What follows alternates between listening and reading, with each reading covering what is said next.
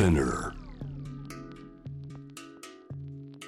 News from Correspondent on J-Wave Jam the Planet グローバーがお送りしてまいりますさあ現地の最新ニュースを届けてもらう時間ですけれども今日のコレスポンデントはドイツです今お昼の12時を過ぎたところドイツケルン在住16年。アート系の映像作家で歴史あるオーバーハウゼン国際短編映画祭に先行アドバイザーとしても関わる。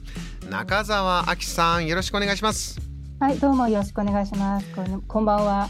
こんばんはこんにちはでそちらランチタイムですもんね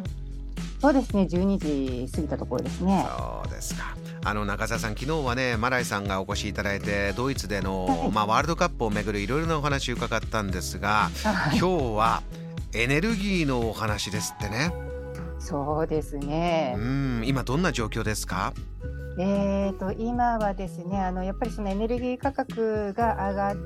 ているっていうまあ話はずっとニュースで報道はされているんですね。うん、で、あのニュースを聞く限りでは、例えばその市場の価格はもうガスの値段が8倍とか、そういうニュースも聞きますけれども、今のところ直接に、まああの響く響くというかあの気づくということはなかったんです。というのはあのドイツの家庭で使用されるそのエネルギー料金というのはそもそもその電力会社とか家の管理会社から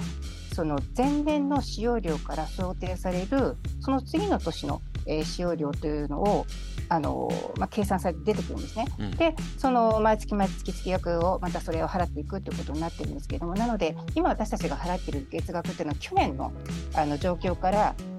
計算されたものをまだ払っているだけなので、うん、うん、今のところはそんなにあの気づいてなかったんですけれどもえついにですねあのつい先日我が家にも来年の料金の通知っていうのが来たんですよ。えはいはいはいはい。どうでどうですか？これをそうなんですよ。これ見ました。来年は例えば我が家の例で言うと暖房費と電気代合わせて、えー増加分ですね。一月でその増えた分が140ユーロ近く。でこれ今の現在の日本円のレートにすると2万円ぐらいなんですけれども、まあ、こっちの感覚だとまあ1万5千ちょっととかそんなところですかね。でもいずれにしてもこれ月額なので、ええ。年間で来年は20万円ぐらい今よりも増えるという感じなんですよね。これはいやーパンチあるなというこれぐっとね ボディにくる金額ですまね。すね。でしかもこれとはまた別に、えー来年の初めには今年の分の差額を生産した追加徴収金という通知が来るはずなんですね。ええでこちらももう半年以上前から今年の分は各家庭につきいつもの倍ぐらいの、えー分で通知が来るというふうに言われていてでまだ具体的には分からないですけれどもこれも下手すると、まあ、数万円から10万円近く来るのかなというふうに予想しているんですけれどもちょっと恐ろしいです。あのー今の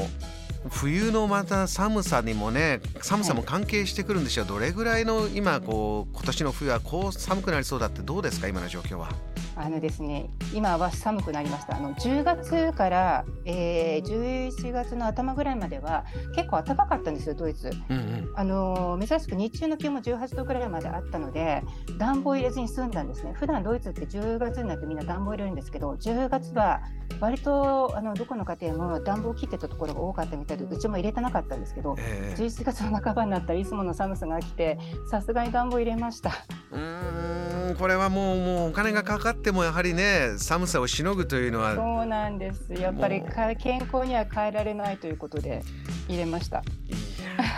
これはなかなか今あのウクライナ戦争も長期化必至化というニュースが多い中厳しい状況ですね。そうですね。で、やっぱりインフレもやっぱりね、あのあるので、物価の上昇もまだ上がってきてますし、これも本当にあのあらゆるも食料品とかあのやっぱり上がってきてますね。かなり上がってます。1.5倍以上とか上がってるんじゃないかな。30%ぐらい上がってますね。そうですか中澤さん、そういった、ね、あのご自身の実感からくるご家庭の負担厳しさももちろんでしょうしエネルギーになるとこう企業も、ね、この経済活動の方にもかなりダメージくるんじゃないですかいかがでしょうん、来てると思います。やっぱりどこの、あのーまあ、一般の家庭からその業界の方まで、やっぱりきついきついという話は聞きますね。あときつい、それから来年が恐ろしいという乗り越えられるのかどうかっていうような不安はもう夏ぐらいからずっとあちこちで聞こえてましたね。この実感が出てきた中で、えー中澤さん最近あるものが流行ってきているんだそうで何ですか？あのですね、ドイツ語でテーリヒトオーフン、これあの英語にするとティーライトストーブっていうものなんですけど、うん、あのティーカップとかティーポあティーポットですね、ティーポットとかお茶を温めるそのティーキャンドルっていう小さいろうそくがあるんですけれども、はい、あれを使ったもので、あのですね、素焼まず素焼きの植木鉢を2つ逆さにして、うん、で間に少しああの隙間が空くように重ねて、で受け皿の上にこうネジと金属製の棒で留めるんですね、うんうん、ちょっと見た目がこうランプシェードみたいな感じなんですけど、はい、でその受け皿の上にティーキャンドル4個から5個ぐらいかなと持つとその日で上のその植木鉢が温まってでそこからふわーっとこうあったかい空気が周りに漂うっていうこうドイツ版火鉢みたいなものが DIY のあのアイディアでありましてこれがあの前からあるものらしいんですけれども最近また流行っているということらしいです。これ想像すると何かこう物語の中に出てくるようなこうなんかね心がほっこりするようなものに聞こえますけど 実際の暖かさ寒さしのげる具合はいかがなんですか？あのそうですね。うちもな実はの友人と一緒に材料買ってきて作ってあの使ってみたんですけどあのですね最初はそんなに期待しなかったです意外とあのいけますね。意外といける